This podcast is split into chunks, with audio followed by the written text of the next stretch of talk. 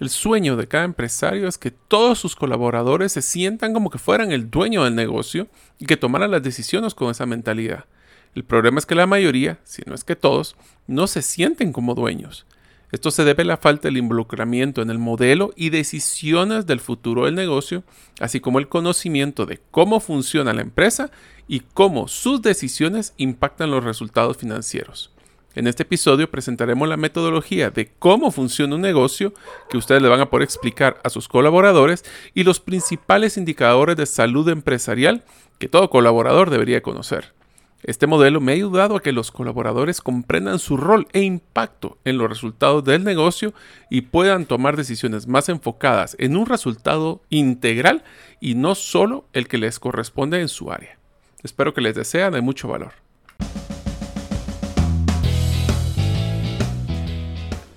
Bienvenidos al podcast Gerente de los Sueños, donde le brindamos las herramientas prácticas, competencias e inspiración para que los líderes de impacto cumplan sus sueños. Soy su anfitrión, Mario López Alguero, y mi deseo es que vivas la vida con pasión, resiliencia y templanza. Bienvenidos.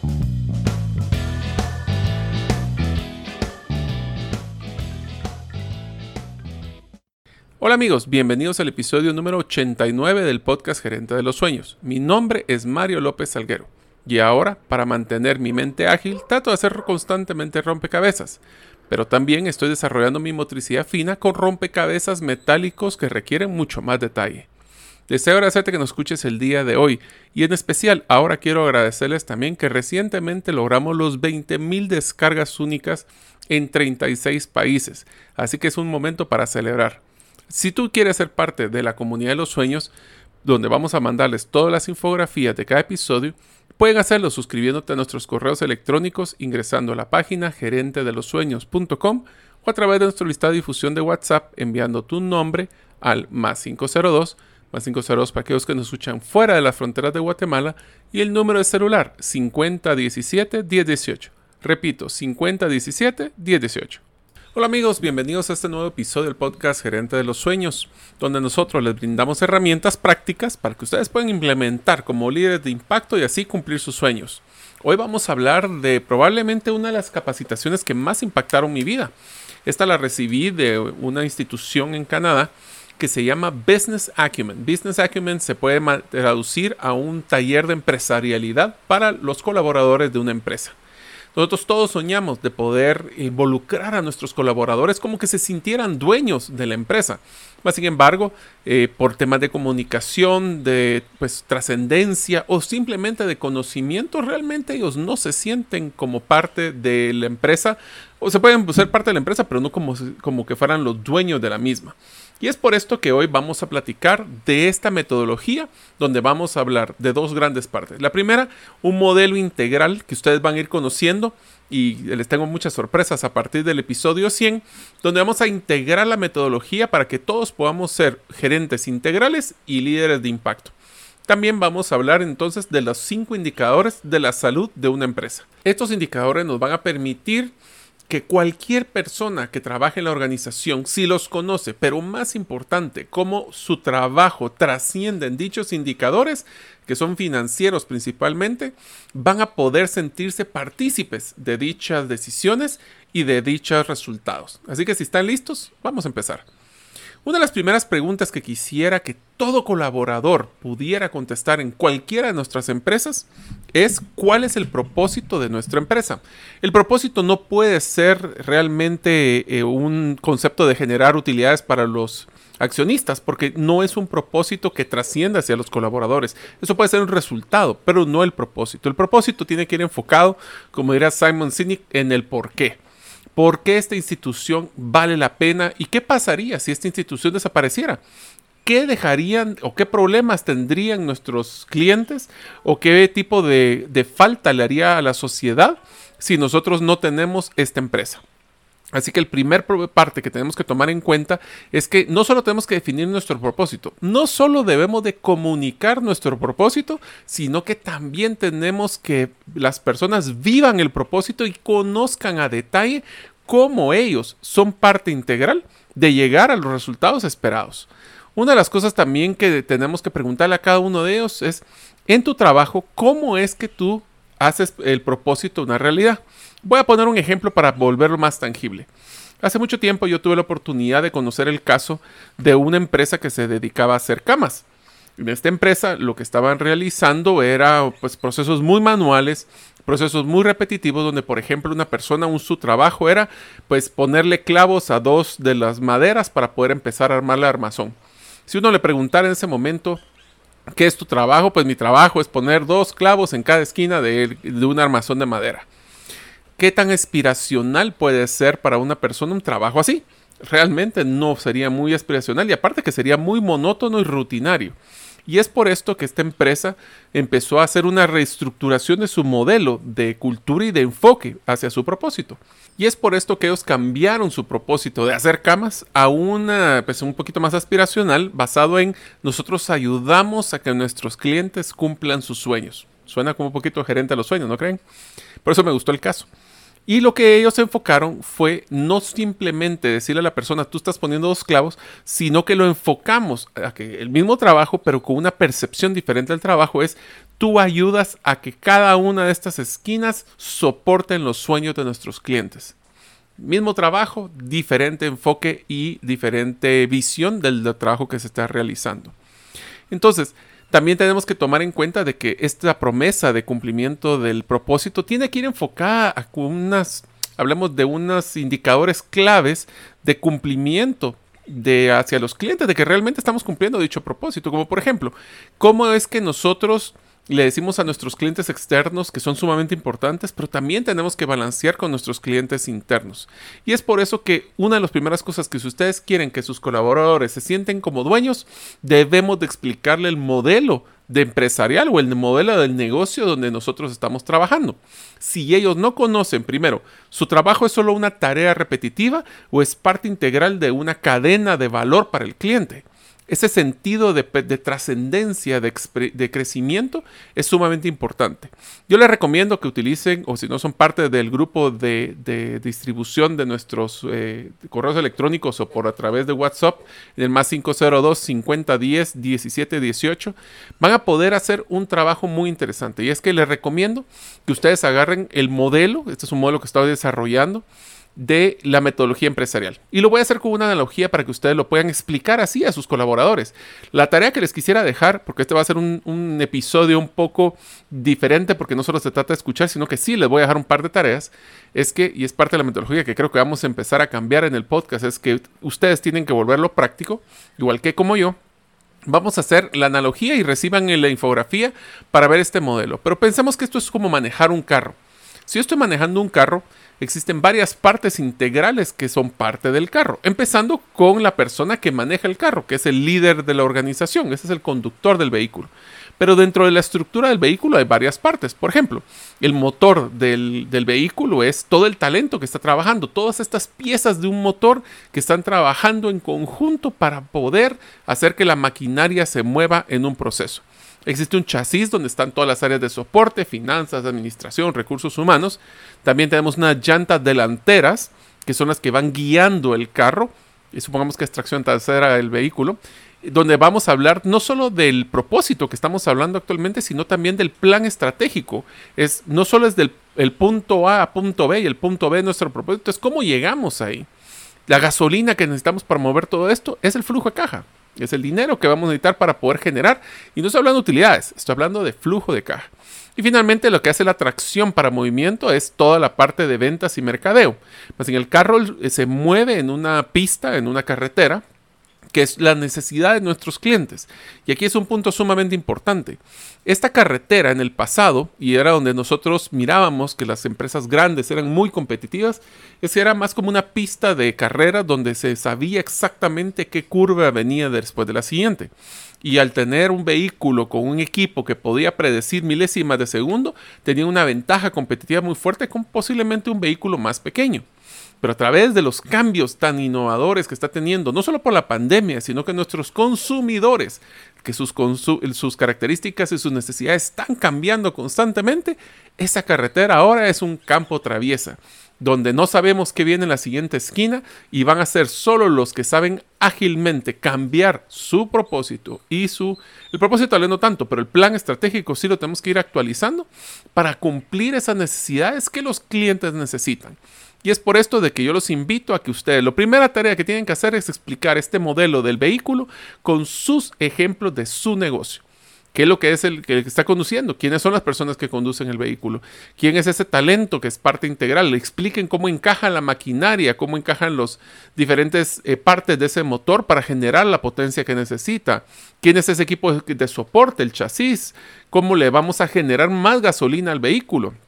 En pocas palabras, cómo manejamos bien el flujo de caja y cómo vamos a poder ir guiando ese vehículo con la atracción de las ventas en una carretera cambiante. La siguiente parte que necesitamos para que las personas se sientan realmente como parte integral de una empresa es que deben de conocer los indicadores principales de la salud empresarial. Esta es una gráfica, eh, imaginémosla y pues obviamente si la reciben en la infografía la verán, que tiene cinco círculos, un círculo central y cada uno, hablemos del círculo del norte, sur, este y oeste. En el centro tenemos el indicador de las personas. Ahora, las personas no solo estamos hablando de los clientes externos, sino también de nuestros clientes internos, que son los colaboradores. En la parte norte tenemos lo que es el mencionado flujo de caja y tenemos que tomar en cuenta dos factores. El flujo de caja es qué tanto tengo a mano y qué tanto estoy generando flujo de caja. Cada uno de los círculos los vamos a discutir ahorita en un momento. En el este está la rentabilidad, que es diferente al flujo de caja, donde hablamos de ingresos, las ventas y los ingresos, y hablamos también de los gastos, los costos y gastos relacionados a nuestra empresa.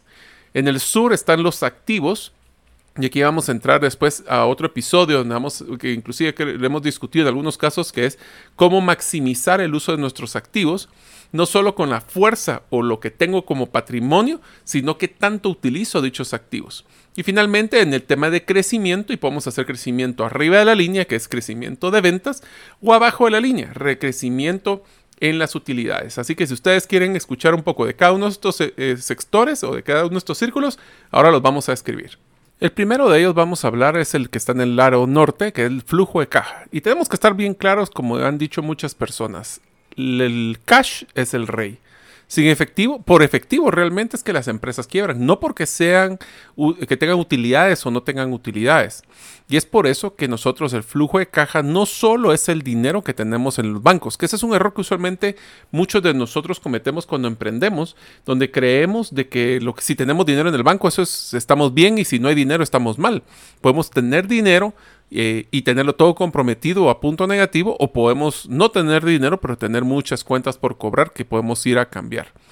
Podemos incluir también, ese es otro reporte, que las personas, si ustedes quieren que se sientan como dueños, tienen que conocer cada uno de los pasos donde sus decisiones de su trabajo impactan en la generación o la, el ingreso o la salida de efectivo hacia la organización, ya que al tener clara la, nuestra liquidez, vamos a poder nosotros identificar si estamos en buen camino. Aquí va un ejercicio que quisiera eh, que ustedes tomen en cuenta y que las evalúen con sus colaboradores. Primero, por ejemplo, tomemos decisiones nosotros en nuestras empresas. ¿Cómo afecta el flujo de caja cuando un cliente, por ejemplo, paga con visa cuotas? Pues en el flujo de caja a nosotros nos beneficia porque el banco a nosotros nos paga el efectivo de una forma inmediata, aunque el cliente mantenga una eh, pues una parte de finanza, eh, una parte de, financiada de sus cuotas. Otra decisión en flujo de cajas, que es qué pasa si nosotros les damos 15 días o 30 días más a nuestros clientes de días crédito o un cliente no lo pide. Pues eso nos va a afectar fuertemente a nuestro flujo porque son posiblemente esos 30 días donde nosotros no vamos a tener dinero, el efectivo, que hubiéramos eh, esperado de, ese, de esa venta. Y ese dinero nosotros seguimos eh, teniendo que nuestros gastos recurrentes, los colaboradores siguen esperando su pago y los proveedores también, no digamos los impuestos ante la superintendencia tributaria de nuestro país. A la hora que nosotros damos crédito o nos pide crédito un cliente, tenemos que siempre evaluar no solo el costo financiero, sino la liquidez de nuestra organización. Así que una pregunta que les quiero hacer es, ¿Cómo es que, ustedes generan la mayor cantidad de flujo de caja en su empresa? Pues muchos me dirán las ventas, Perfecto, pero estas son ventas al contado, son ventas al crédito. ¿Y quiénes son necesariamente los que están generando mucho ingreso? No muchos ingresos a nivel de flujo, no necesariamente son los que nos van a dejar las mayores utilidades. Por eso es que el punto 2, ahora vamos a hablar de las utilidades. ¿Qué es lo que nos queda después de que todas las ventas que fueron nuestros ingresos hayamos sacado los que son los costos y gastos de la organización? Hay varios tipos de utilidades y es por eso tan importante que los colaboradores conozcan cómo sus decisiones van a generar más o menos utilidades. Desde temas de descuentos, por ejemplo, que afecta la utilidad, hasta temas de ventas de paquete, donde posiblemente logramos un mejor ingreso de flujo de caja, pero no necesariamente de utilidad. Algunas de, de las utilidades más comunes son, por ejemplo, la utilidad operativa o lo que llaman la contribución marginal de un producto, donde yo pongo cuánto se ha vendido de un producto o servicio de la organización, cuáles son los costos directos y gastos directos para saber si este producto está generando la utilidad marginal o la contribución marginal necesaria para poder cubrir después los gastos administrativos. Tenemos una utilidad que se llama el EBITDA, que en inglés dice, se llama eh, eh, Earnings Before Interest, Taxes, Deductions and Amortizations, que es en pocas palabras las utilidades antes de todos los gastos financieros, como las depreciaciones, amortizaciones, impuestos e intereses. Por eso es tan importante porque después de deducir eso ya tenemos lo que llamamos la utilidad neta, que es cuánto se deja después de una operación. En unos momentos continuaremos con nuestro episodio. Deseo contarte que hemos renovado la página web gerentedelosueños.com Ahora podrás encontrar los servicios y recursos para ser un líder de impacto y así cumplir tus sueños. Encontrarás todos los episodios del podcast, artículos, videos, hasta ejercicios que tú vas a poder hacer con tu equipo para poder desarrollar sus competencias. Espero que te sean de valor y que seas parte de la comunidad de los sueños al inscribirte en el listado de difusión por nuestros correos electrónicos. No estamos enviando spam, es uno o máximo dos correos a la semana con contenido de calidad. Ahora, seguimos con nuestro episodio. Hay ciertas cosas que son importantes conocer y es cuánto me está generando de aporte cada producto o servicio. Esto he encontrado muchísimos retos de que en algunos momentos tenemos que tener claro, por ejemplo, si fuera eh, la contribución marginal de un producto, cuánto es lo que debería dejar como mínimo para poder cumplir con todos los gastos de la parte administrativa. Por ejemplo, esto me ha pasado donde tengo algunos productos que porque fueron muy exitosos en el pasado todavía se mantienen, aunque se estén subsidiando. Esto quiere decir que otros productos están cubriendo lo que este producto no está generando. Tenemos algunas sucursales que tenemos que saber exactamente cuánto está generando. Un error que tenemos que evitar es dos cosas. Uno, no es subsidiar un producto con otro o en el otro caso, castigar un producto con otro. Pero ¿cómo se puede castigar? Muy sencillo. Cuando agarramos una distribución de algún costo y lo dividimos dentro de, por ejemplo, las ventas, podemos suponer que un producto que vende más tendría más costos, variables en este sentido. Pero no ese es el caso. Puede ser que este producto utilice la misma cantidad de costos que otro, pero por hacer esa distribución es donde se vuelve sumamente complicado. Así que les hago un ejercicio para que ustedes también puedan evaluarlo. ¿Cómo afectan las utilidades? Con ejemplo, algunas decisiones, como eh, no, no cerrar el círculo de ventas. ¿Esto qué quiere decir? O pensar como ventas y no en clientes. Yo una vez que nosotros gastamos mucho dinero en traer un cliente, pero un cliente nuevo cuesta mucho más que lo que es un cliente recurrente. Entonces, ¿qué es más caro? ¿Qué genera más utilidad? Un cliente que compre constantemente o es tener que buscar siempre clientes nuevos porque tal vez los tratamos mal y después de tratarlos mal, pues ya no quieren comprar con nosotros, tenemos que seguir buscando eh, nuevos, nuevos procesos de, captación de clientes. Esa es una decisión. Otra decisión muy importante, lo mencionaba, son todo, tenemos que tener mucho cuidado, es toda la parte de mercadeo a nivel de promociones.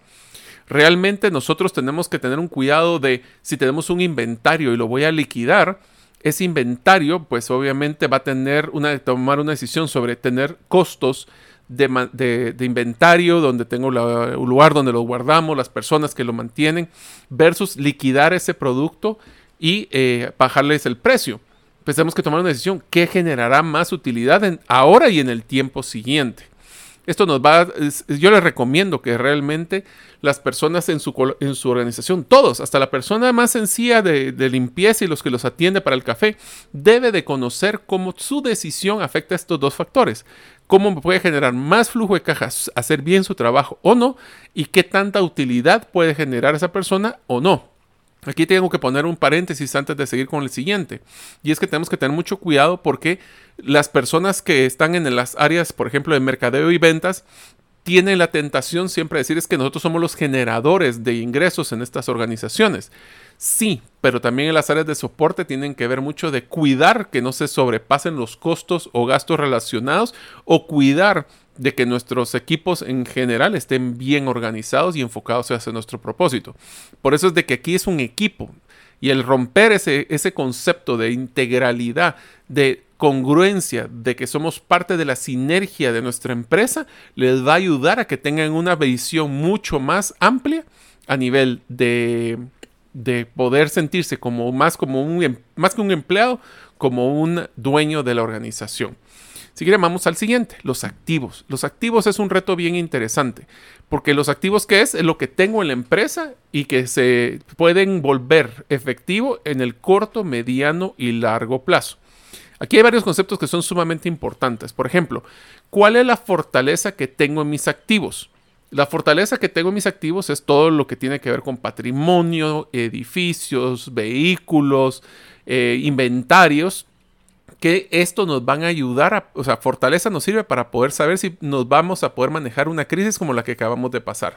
Las personas que estaban sumamente endeudadas tuvieron un, reto mucho más grande de mantenerse en una crisis que los que tenían un patrimonio que les podía servir para poder endeudarse en algún momento, para generar, o sea, en pocas palabras, pedir un préstamo sobre ese patrimonio o liquidarlo y poder entrar a generar más efectivo.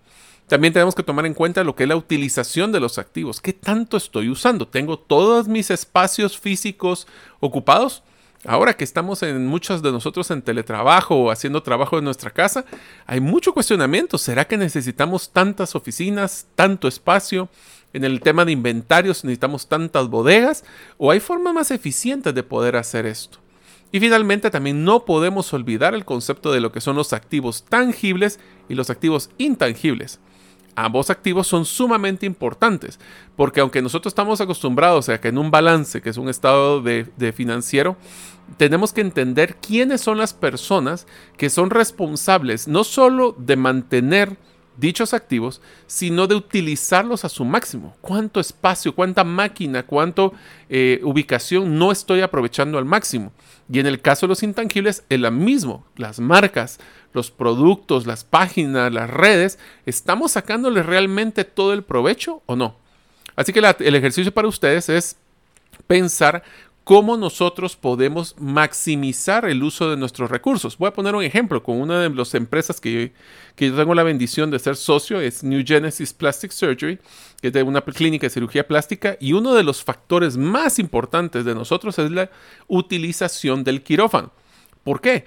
porque el quirófano es donde tenemos el espacio de mayor costo a nivel de infraestructura y el mayor costo de la maquinaria, porque ahí es donde se hacen todas las cirugías. Entonces nosotros manejamos un control del tiempo que se utiliza del quirófano y entre menos se utiliza, más caro es, porque tengo el pago de las maquinarias, ya sea depreciado o no depreciado, y necesito actualizar constantemente y maximizar el uso de dicho quirófano.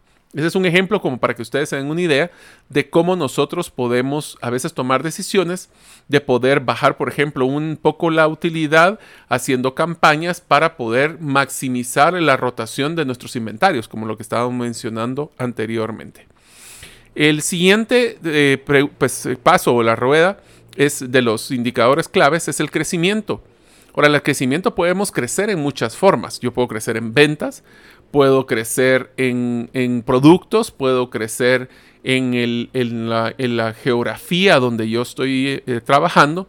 Y es por eso que el crecimiento es importante por una cosa, y es que el crecimiento genera inercia. Una empresa que está bajando, creciendo, perdón, que está bajando constantemente, puede caer en esa espiral de, ok, bajaron las ventas, pero vamos a bajar los costos, entonces baja el servicio, entonces al bajar servicio baja las ventas y cuando sentimos estamos en una espiral.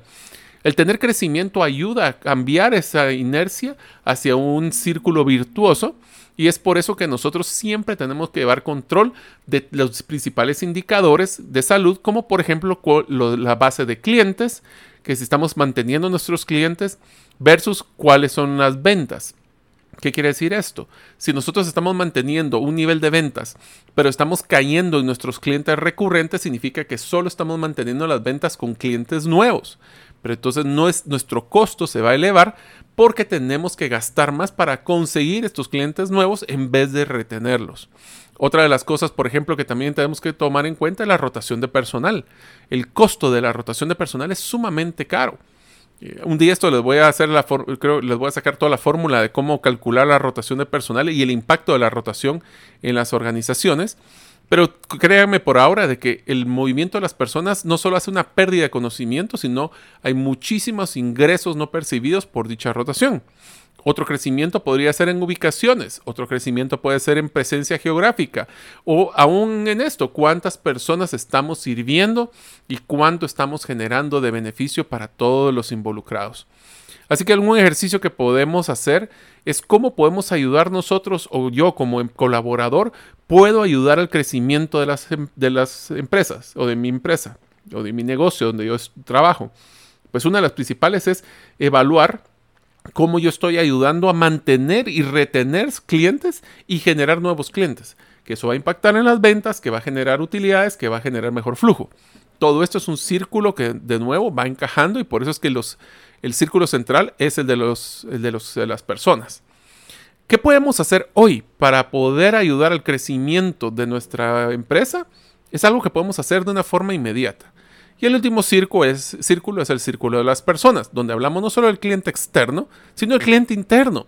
Debemos de buscar incrementar no solo las bases de clientes recurrentes, sino que también tenemos que visualizar que todos los colaboradores somos parte integral del central de la salud de la organización.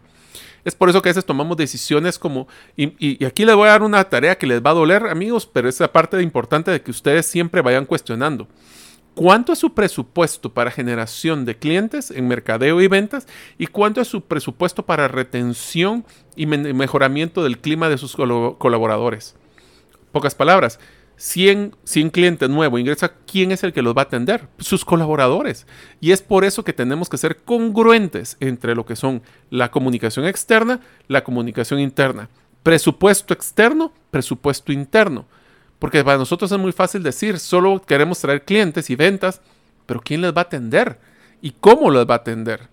Por eso nosotros tenemos que buscar constantemente la congruencia, la consistencia y la intensidad. Esa es la cultura del modelo de relevancia. Pero podemos nosotros también integrar nuestros, nosotros como colaboradores que nos sentimos como socios o como dueños de esta empresa, ustedes atenderían al cliente, si ustedes realmente fueran los dueños de esta organización, de una forma igual a como lo hacen, ustedes se sentirían orgullosos de que su nombre esté en la empresa y que las personas digan, ala, en este lugar de tal persona no se, no se atienden bien. Sentíamos un sentido de orgullo a nuestros colaboradores, de que también que es, su nombre, no solo el de la empresa, es su nombre. Les voy a poner un ejemplo de un ejercicio que hice eh, en una de las empresas de vehículos que yo ayudé y que trabajé. Uno de los retos que teníamos con el tema de vehículos es que existían personas que jamás miraban al cliente, en este caso los mecánicos. Mas, sin embargo, eran las personas que tenían la vida de nuestros clientes en sus manos. Si no, coloquen mal una llanta y van a ver cómo nuestros clientes podían pues, morir en, en un accidente. Entonces ellos sabían que tenían mucho conocimiento, sabían que su trabajo era importante, pero no tenían esa percepción de orgullo en su trabajo. Lo que hicimos fue crear una pequeña tarjetita donde le decíamos al cliente cuando le entregábamos su vehículo, una tarjetita que decía muchas gracias, tuve el honor de poder trabajar en su vehículo y le poníamos el nombre del mecánico. Esto tenía dos factores. Uno, para que le diéramos el sentido de humano hacia los, eh, nuestros clientes, de quién fue el que le atendió. Pero del otro lado, también un sentido de orgullo de los mecánicos de saber de que también hay una responsabilidad. Cualquier cosa sabíamos quién era el mecánico que había hecho eso. Y segundo, ellos se sentían orgullosos de poder atender a los clientes ya que su nombre iba a estar ahí. ¿Qué tal si ustedes buscan cómo pueden personalizar esa venta, ese producto, ese servicio, y no solo es el nombre de la empresa, sino el nombre del colaborador que está dentro de la empresa, que se va a sentir más orgulloso y va a sentirse con mayor pertenencia al saber que pueden ellos impactar con su nombre y su reputación. Así que si ustedes creen que también hay una forma interesante en el tema de personas, solo quiero cerrar con una tarea final y es que debemos de buscar, siempre buscar testimoniales porque ahora existen testimoniales de clientes eh, que han sido pues atendidos y que han demostrado nuestra empresa de que eh, le hemos dado un valor y hemos transformado sus vidas. Y esos testimoniales tenemos que capitalizarlos, porque cuando hablamos del círculo de personas, existe ahora una realmente un eh, mercadeo y una forma de toma de decisión a nuestros clientes donde ellos le creen más a otras personas que usaron su producto que lo que la empresa dice. El concepto de mercadeo versus relaciones públicas. Ahora, la pregunta es, ¿ustedes están capturando esos testimoniales? ¿Los están comunicando a sus clientes potenciales? ¿Están agradeciendo a los clientes que están dándole la retroalimentación? Yo creo que esa es una tarea que vale la pena que todos nosotros podamos eh, realizar con nuestros clientes. Capitalizamos ese activo tan importante que son nuestras personas. Termino entonces haciendo un resumen de los cinco círculos. El primero y el central es el de las personas, con nuestros clientes y colaboradores. En el flujo de caja, que es no solo lo que tengo a mano, sino que cómo genero más flujo de caja para no quedarme sin dinero para pagar la planilla, por ejemplo. La rentabilidad, ingresos y gastos. Los activos, no solo es qué tanta fuerza tengo mis activos, sino la utilización y el crecimiento que está arriba de la línea con las ventas y abajo de la línea como el decremento de los costos y los gastos. Estos van a generar, si todos sus colaboradores saben cómo su trabajo afecta cualquiera de estos cinco círculos, van a tener personas más comprometidas, porque van a ser personas que van a entender su propósito dentro de la organización. Son personas que van a sentirse que son parte integral. Si ustedes inclusive pueden involucrarlos en la toma de decisiones de estos círculos a sus colaboradores, ellos sí van a tener un sentido de que ellos son los dueños también de esta organización porque son tomados en cuenta. Comprenden su, su, su aporte y aparte que sienten que pueden ser parte del futuro de la misma. Solo termino con un último concepto y es que eh, cada uno de los colaboradores que ustedes puedan llevar sobre este proceso, queremos que se vuelvan, en pocas palabras, evangelistas de la empresa. Que se sientan tan orgullosos que puedan colocar, sin que ustedes se lo pidan, en lugares de redes, en lugares de sus compañeros, en comunicación que ustedes realicen, donde van a poder darle ese apoyo y ese sentido de orgullo en esta organización y así ustedes van a tener no solo colaboradores, sino que socios. Espero que esta metodología les haya servido y que la apliquen y que hagan las tareas. Amigos, entre más involucren a sus colaboradores dentro de sus retos y sus logros, más se van a sentir parte de la empresa. Espero que les haya servido y nos vemos en el próximo episodio del podcast Gerente de los Sueños. Gracias por escuchar el episodio de hoy de Gerente de los Sueños. Recuerda que para lograr cumplir tus sueños, solo debes de ponerle fecha y tomar acción. Las notas y material complementario de cada episodio puedes encontrarlo en la página gerentedelosueños.com. La música que han escuchado es Feeling Good de Kevin MacLeod y pueden encontrarla en incompetech.com. Hasta la próxima y que sigamos haciendo nuestros sueños una realidad.